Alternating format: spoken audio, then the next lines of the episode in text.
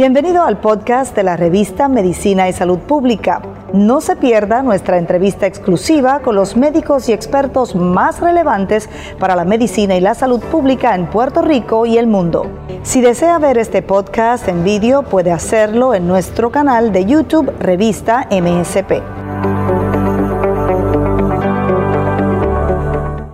Gracias por conectarse una vez más con nosotros en MSP, nuestra redacción, como siempre, muy contentos de llevarles a ustedes información vital en materia de salud y de ciencia y por estos días santos también llevarles a ustedes pues testimonios importantes y por supuesto historias que vale la pena contar y nosotros hoy queremos resaltar la de un profesional de la salud muy importante. Como siempre, lo invitamos a conectarse en todas nuestras redes sociales. En Revista y Medicina de Salud Pública encuentra información amplia de cualquiera de las patologías de la mano de expertos profesionales. Y hoy vamos a invitar a uno muy, muy especial que ya es parte de la casa, el médico cirujano, oncólogo y especialista en cáncer de seno, el doctor Bolívar Arboleda.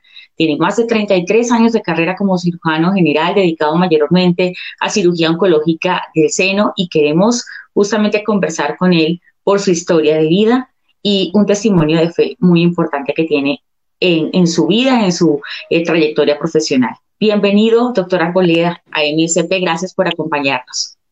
Hola, un saludo a toda la familia de Medicina y Salud Pública. Muchas gracias, doctor, por estar con nosotros, por regalarnos este espacio para hablar un poco de usted y quisiéramos que, nos enfocáramos primero en usted, ¿no? Quisiéramos conocerlo, que hablemos un poco de cómo nace esa vocación de la, por la medicina desde su niñez, cómo llega también a inclinarse por tratar a mujeres o atender a mujeres que tienen cáncer de seno. Cuéntenos un poco de usted. Bueno, eh, las historias a veces se pueden poner largas, pero eh, básicamente eh, yo siempre tuve la vocación de, ser, eh, de ser médico desde, desde un jovencito, desde niño. mi abuela me, me contaba que cuando era pequeñín, 3, 4, 5 años, eh, me preguntaban qué, yo quería hacer y yo decía que quería ser doctor. Eh, yo vengo de, una familia eh, que el primer graduado de una universidad soy yo, o sea que mi, familia, aunque siempre he valorado lo que era la educación, pues nunca pudo llegar a grados superiores de, de educación. y y nada, con el tiempo, pues obviamente lo, logré, logré ese anhelo, eh, logré llegar a, completar mi carrera de medicina y, luego la especialidad eh, en cirugía. Perfecto, doctor. ¿Y siempre tuvo claro que quería ser médico o otra carrera quizás que le estuvo haciendo ojitos, quizás arquitectura, pues, por ahí estuve leyendo. Sí, yo, yo eh, me gusta mucho el diseño, el dibujo, eh, el diseño más que el dibujo. Eh, y cuando estaba en la escuela superior, uno de mis personas allegadas en mi, en mi formación era arquitecto y me fascinaba ver lo que hacía. Eh, y eh, entre las cosas que consideré al momento de graduarme fue eh, también ser arquitecto. y me habían aceptado a, a, la escuela de arquitectura y al bachillerato en Nueva York, a la universidad donde fui. Y nada, en, en, un momento dado, pues decidí que iba a continuar la, por la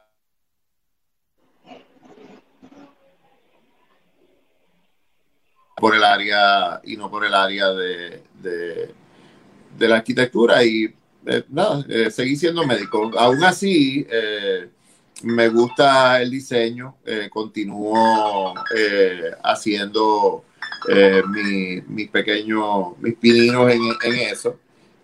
y el hobby, como un hobby también. Como, sí, sí, como, como hobby.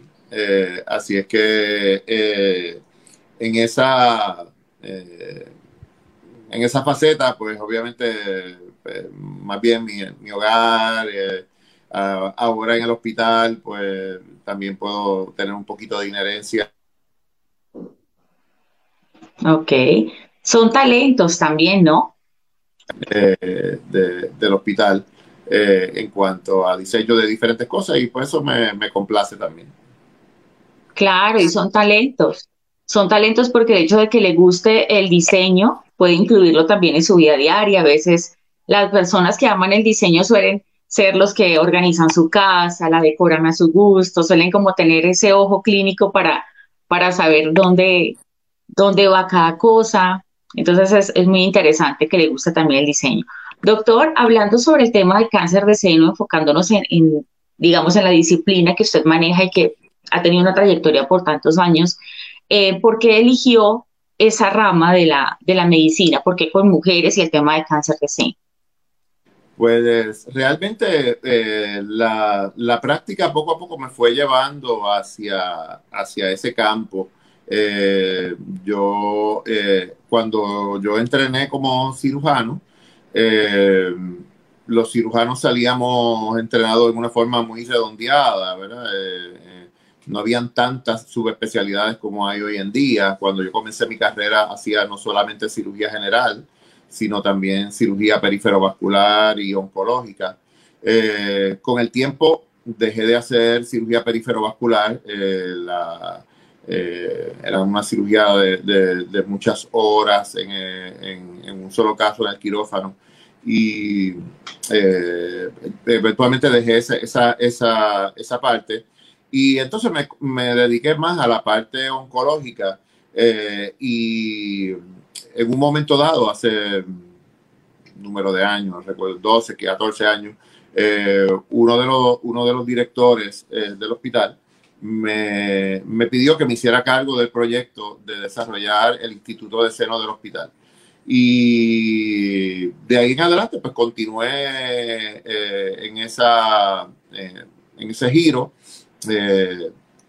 Y obviamente ya teniendo esa responsabilidad, pues también eh, empecé a tomar cursos adicionales en, la, en el área de lo que ya se avecinaba eh, como eh, cirugía de avanzada en el cáncer de la mama.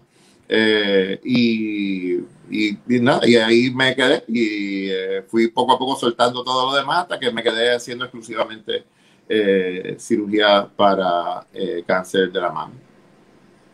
Qué bueno, ¿no? Y está pues enfocado y claro en que ese es su, su área y son muchos años también en esa práctica y creo que son también muchos años de relación con muchos pacientes, de tener que eh, pues hacer muchas cirugías, de estar pendiente también de cómo evolucionan ellos, ¿no? Tras los tratamientos.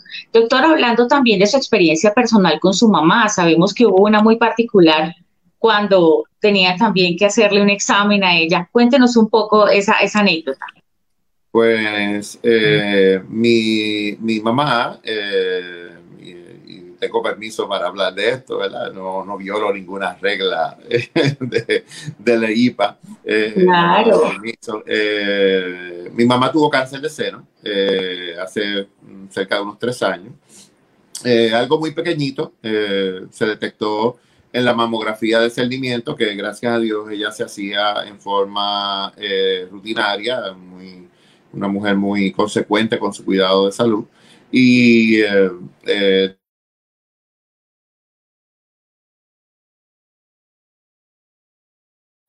esta pequeña masita en el seno, pues el, pues tuve que intervenir, ¿no? Y entonces eh, hicimos su cirugía, gracias a Dios fuera, era una, una nodulito muy pequeñito, eh, pudimos hacer una cirugía conservadora, oncoplástica, con remoción de los nódulos centinela, eh, recibió su radioterapia, se le hizo, se le hicieron pruebas genómicas y no fue necesario darle quimioterapia, gracias a Dios y hasta el momento, pues, eh, gracias al Padre, pues ha seguido bien. Ha respondido bien y está en las mejores manos. Qué mejor que las manos de su hijo para, para ella evolucionar, ¿no? Y poder estar mejor. Doctor, hablando de, no solo su mamá, sino todos sus pacientes, ¿cómo es su relación con ellos?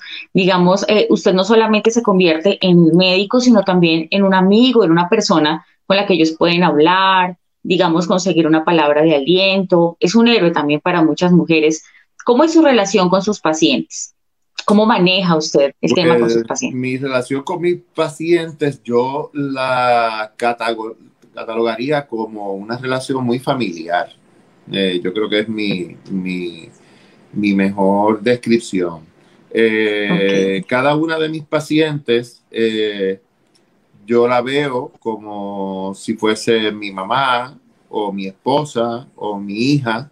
Eh, dependiendo de la edad que tengan. Eh, ahora mismo recién acabo de diagnosticar una jovencita de 32 años eh, con cáncer de la mama. mis hijas tienen menos de 32 años.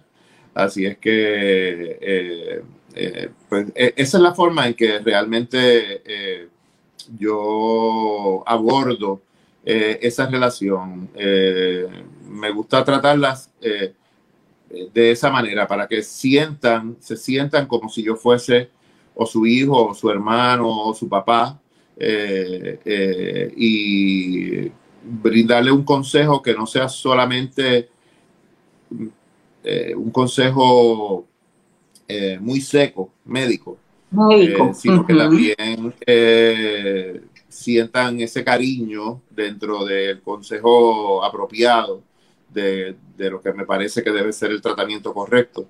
Eh, pero que también sientan esa, esa, ese cariño, esa calidez eh, eh, de parte del médico, que yo creo que es bien, es bien importante en, en, la relación del médico y, el paciente. hace muchos años uno de mis profesores en la escuela de medicina eh, nos explicaba de la importancia de, tocar a nuestros pacientes y no tocarlos en el sentido de, examinarlos nada más, sino de, esa mano en el hombro, eh, eh, esa, palmadita a la espalda, ese, tipo de, ese tipo de cosas. y, es algo que, que, nunca se me ha olvidado y practico todavía hoy en día y le enseño a mis estudiantes. Claro, esa parte humana que no debería perder ningún profesional de la salud y eso es muy importante que usted lo resalte porque em, el doctor Arboleda es una persona muy especial y justamente ahorita que estamos en, en, la Semana Mayor queremos compartir con quienes nos están viendo, con todas las personas que están conectadas a esta hora, un poco de él y un testimonio de fe que tiene usted también como profesional de la medicina, por esa relación tan espiritual que tiene con Dios, y muchos pensarían incluso que la ciencia pelea con la religión, que es un versus constante, que no, que no, que no hay relación allí, pero en su caso es muy diferente. Usted ha sabido combinar particularmente las dos cosas de, de forma maravillosa y queremos que nos cuente qué significa la fe y qué significa Dios en su vida. Pues, pregunta grande, eh, con una contestación muy corta. Eh, Dios lo significa todo. Eh, esa, esa, eso resume, ¿verdad? Esa, esa, esa pregunta. Eh, y cada uno de nosotros eh, llega en su momento a, a, una relación con, con, el ser superior. yo soy católico practicante, ¿verdad? Y para mí es Dios. pero de la misma manera para nuestros hermanos puede ser Mahoma, puede ser eh, eh, otros nombres, ¿verdad? Por los cuales eh, conocemos a, ese ser que nos creó. y dentro de mi fe como católico, uno encuentra en algún momento ese llamado particular eh, que te convence. Eh, yo pues fui criado en una escuela católica como tantos otros católicos. Eh, cuando fui a la universidad y, empecé a tener un pensamiento crítico, me fui alejando de esa relación con la iglesia y en parte con Dios. Eh, porque pues nada, eh, estaba descubriendo un mundo de, pensamiento crítico donde, donde algo que no se ve y no se toca no tiene cabida. Eh, pero según pasó más tiempo y eventualmente llegué a ser médico y, concretar mi, mi, especialidad. yo, yo sentía que, que, que sí, lo, lo, que yo hacía eh, tenía un valor, sin duda. Este, me, sentía dichoso y, a veces hasta orgulloso de, de, haber curado a alguien. Eh, eh, pero uno tiene, siempre tiene algunas experiencias y uno, yo tenía un paciente hace muchos años que tenía un tumor muy avanzado y a mí me daba mucha pena ir a, verlo porque no tenía nada que decirle, nada que ofrecerle, no tenía cómo consolarlo. Eh, y cada vez que iba a donde él, el que me consolaba era él a mí. Eh, y eh, nada, en esas conversaciones, porque obviamente lo, lo traté por un número de meses, un día le pregunté y igual me decía, eh, no, doctor, eh, eh, yo sé que ustedes han hecho todo lo que es humanamente posible, pero yo no tengo, no tengo una preocupación especial por eso, porque más allá de, la, de lo que es la cura física, yo, yo tengo, mi, mi, alma está muy sana. Y yo sé que tengo que morir en algún momento, eh, y cuando eso pase, pues eh, cambiaré este cuerpo por una existencia donde, donde ya ninguna de estas enfermedades me, me, me afecten. Y eh, nada, de esas cosas que uno se le quedan a uno ahí en la mente, pasan los años y, en un momento dado comienzo una relación eh, muy especial con, con mi sacerdote, eh, Padre Pedro Ortiz. Eh, de primera instancia no fue una relación de fe. estábamos, creíamos los dos por la, la, lucha del pueblo viequense aquí en Puerto Rico. habían una serie de incidentes que habían sucedido muy trágicos.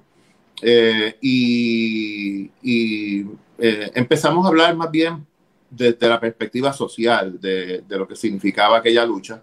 Eh, y poco a poco él me fue, me fue, me fue llevando, me fue pescando, eh, pescador de hombres, como dice el Evangelio. y, y, yo soy uno de esos que pescó, y hace años ya, como 20 años yo creo, y, y, de ahí poco a poco volví de nuevo a esa relación, eh, especialmente con Dios, pero también dentro de, dentro de la iglesia, eh, porque Él es un hombre muy, eh, obviamente, de gran fe, pero es un sacerdote iluminado, como yo, como yo digo, que puede ver un poquito más allá de las restricciones, de, de las reglas de la iglesia católica en este caso, eh, y, me permitió eh, incorporarme dentro del trabajo de la iglesia y ver lo que, lo que de verdad es ser un buen cristiano. Eh, y, a través de su guía, pues me he mantenido dentro, dentro de la iglesia haciendo un número de, de, de trabajos según me, me han tocado. Y en una ocasión inclusive me, me invitó para que fuera a predicar de, misionero, pero no de misionero como médico, sino misionero de prédica. Y, un mes eh, eh, eh, en la selva. y, y un pueblecito muy pequeñito, muy, muy bonito, de una gente muy linda, el Marañón. Eh, y nada, aspiro algún día a volver allí a, ver, ese, a ver ese pueblo. Eh, y esa fue una experiencia que me cambió. Eh, ser, estar en, en, esa, en ese sitio predicando, no sintiéndome, no sintiéndome merecedor de, de estar predicando. Y decía, aquí lo que tiene que haber es un sacerdote o alguien que sepa mucho del evangelio. Y me decía, no, no, no, no, no, mm, ve, tú lo vas a hacer bien. y, y, nada, y desde ese momento, eh, pues obviamente toda mi perspectiva de, de, lo que, de lo que es servir eh, cambió. Qué bonito, eh, doctor Arboleda, porque la palabra servicio es muy, es muy importante en profesiones como la suya, como la mía, por ejemplo. Los periodistas también tenemos esa vocación de servicio y pues le habla también una mujer católica y por eso sé eh, eh, de primera mano que las personas viven su fe de manera distinta, como usted lo mencionó hace un momento, y quisiera que nos contara un poco cómo es su experiencia de fe en su trabajo. Generalmente usted se siente respaldado con Dios en cada cirugía, eh, digamos, cómo, cómo habla con sus pacientes cuando hay un pronóstico quizás que no es muy alentador, pide mucho que haya inspiración divina para poder hablar con ellos. ¿Cómo es la combinación de la fe y su trabajo? Eh, pues la eh, dar malas noticias nunca es fácil, nunca es fácil. Dar malas noticias nunca es fácil. Eh, y pues, por, por, por, mi profesión, tengo que dar muchas malas noticias. en e, ese momento en que tú le comunicas a alguien que su biopsia salió positiva, ese primer momento, eh, no, no, no es un momento fácil para el paciente. Eh, para muchos médicos tampoco lo es. Eh, y el estar anclado en la fe me, me, permite hablarles con el convencimiento, con el convencimiento de que en realidad este problema va a tener fin. Eh, este problema va a tener fin. En muchos casos, gracias a Dios, por la eh, detección temprana, eh, las cirugías modernas que tenemos, la quimio, la radioterapia moderna, la realidad es que muchas pacientes se curan, la mayoría, ¿verdad? pero claro, siempre hay algunos casos avanzados donde no podemos decirles, ¿verdad? Que las vamos a curar. Y cuando, cuando se acerca ese momento de, despedida, eh, es, una, eh, es un momento muy difícil para el paciente, sin duda, pero también para el médico.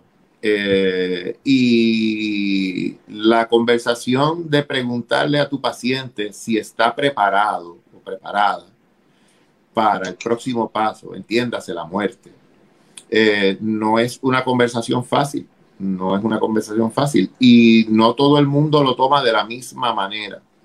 Eh, el, yo, mi abuelita murió muy viejita, de noventa y tantos años, cuatro, 95, 96 años. Eh, y ella no, no, no, mi impresión era que no, no estaba preparada para morir. Eh, mi, abuelita era una lectora ávida, aún a esa edad leía muchísimo. Eh, mm. Y yo le regalé un librito eh, que también es una película. Mm, si no mal recuerdo, mm, se llama Las cuatro personas, no sé si cuatro o cinco, las cuatro personas que vas a, ver en el cielo. y, es, impresionante, es un, es un librito muy aleccionador. Eh, y nada, él se lo leyó rapidito. Este, y en un momento que hablábamos luego a solas, eh, eh, ella, ella me, me, decía, ah, pues decía Boli, era mi, mi, mi, nombre corto. decía Boli, qué, qué, bonito ese librito, gracias. Este, me siento más cerca de Dios. Eh, y eso eh, es una lección muy importante eh, y ayuda a que uno continúe llevándole esas palabras de aliento a las personas, aún sabiendo que, que ya la ciencia no puede hacer nada más.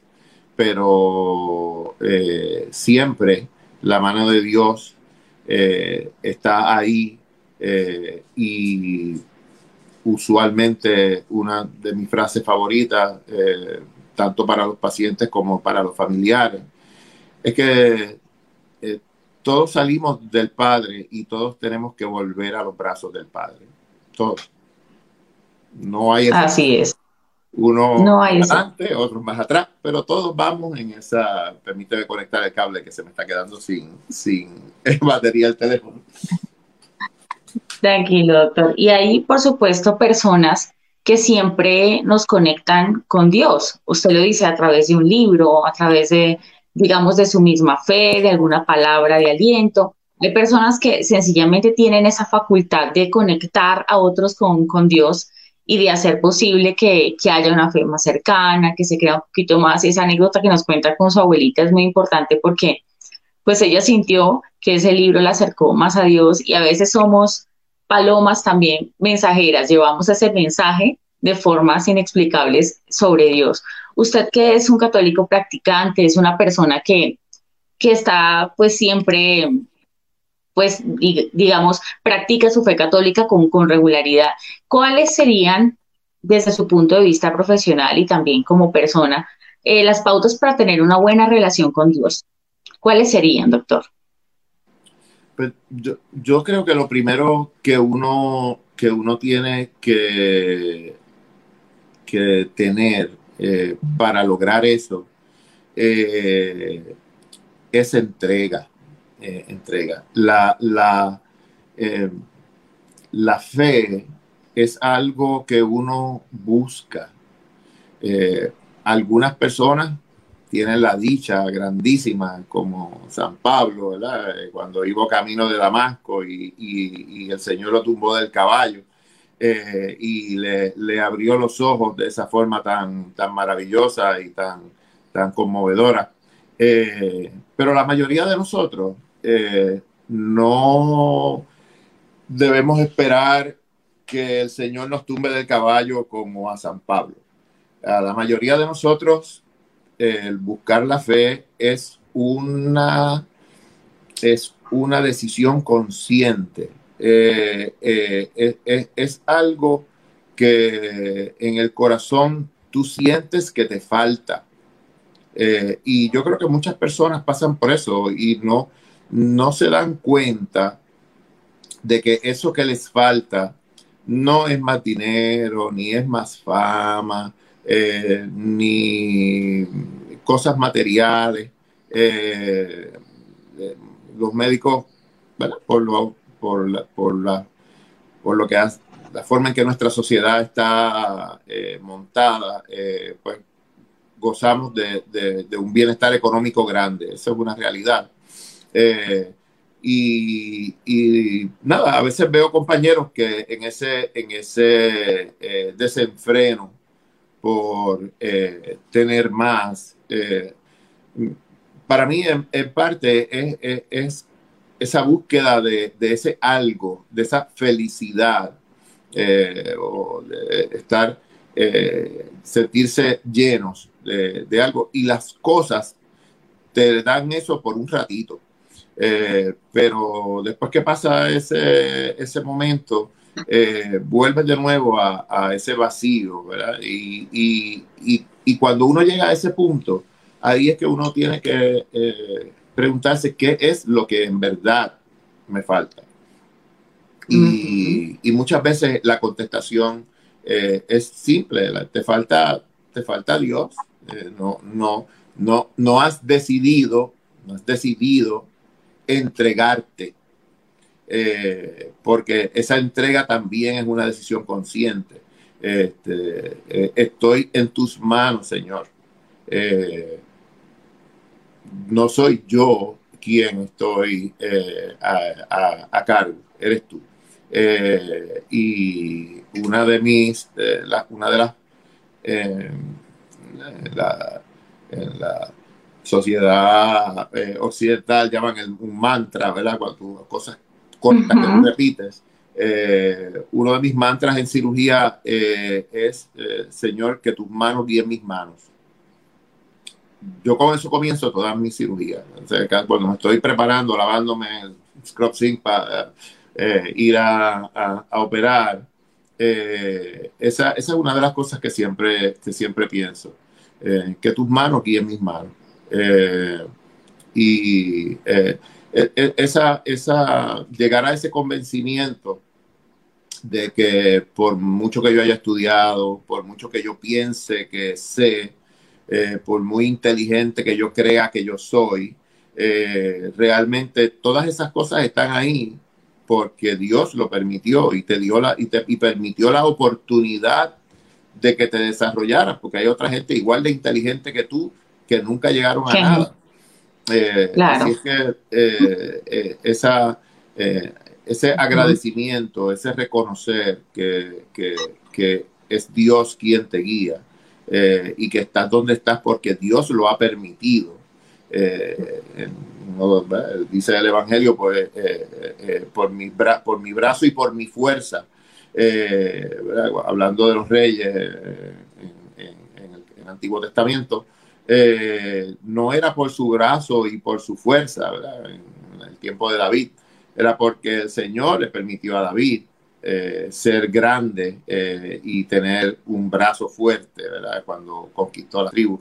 Eh, así que toda, toda esa, toda, toda esa conocimiento, toda esa riqueza que, que, nos da la palabra de Dios en la Biblia, la podemos aplicar todos los días. Todos los días la podemos aplicar a nosotros mismos.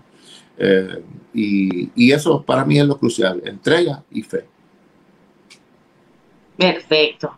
Y muy importante, doctor Arboleda, su testimonio, aprovechando estos días tan espirituales y que de verdad tenemos que tener más cercanía con, Dios, porque ese es el motivo real de estos días, no son vacaciones, es simplemente conexión espiritual. Doctor Bolívar Arboleda, mil gracias por haber estado con nosotros compartiendo estos minutos tan, tan especiales y pues saliéndonos un poco de la medicina tradicional, lo que ya, ya hemos hablado siempre con usted, sino también adentrarnos un poco en la persona, en el ser humano que es usted. Y pues muchísimas gracias por haber estado con nosotros, gracias por ese aporte que hace a la medicina desde lo espiritual y gracias por haber estado con nosotros hoy. Gracias a ustedes por permitirme este espacio y cierro con algo corto que les voy a leer. Esto eh, es de cuando se hacen las oraciones de la mañana, eh, se llaman los laudes, eh, y este es parte de los laudes que se hacen en Viernes Santo. Y tiene que ver obviamente con la cruz. Eh, oh cruz fiel, árbol único en nobleza. Jamás el bosque dio mejor tributo en hoja, en flor y en fruto. Dulces clavos, dulce árbol donde la vida empieza con un peso tan dulce en su corteza Ablándate, madero, tronco abrupto de duro corazón y fibra inerte. Doblégate a este peso y esta muerte que cuelga de tus ramas como un fruto. Tú, solo entre los árboles, crecido para atender a Cristo en tu regazo. Tú, el arca que nos salva. Tú, el abrazo de Dios con los verdugos del ungido. Esos son parte de esos besos de, los laudes, eh, oraciones muy bonitas eh, así que en, Viernes Santo eh, les dejo con, con, esa, con ese pensamiento y, mi cariño y con eso me despido de todos ustedes. Muchas gracias, doctor Bolívar. Y bueno, es un momento muy espiritual, muy especial para que queremos vivir con todos ustedes y gracias también a él por haber dedicado un, espacio de su tiempo a contarnos sobre su vida, sobre su relación con Dios y por supuesto darnos este mensaje espiritual, espiritual tan bonito en Semana Santa. A ustedes gracias por haberse conectado con nosotros. Si les gustó esta entrevista, puede compartirla. Estamos en todas las redes sociales. Recuerda que la ciencia y la salud siempre son noticia. Hasta pronto. Thank you.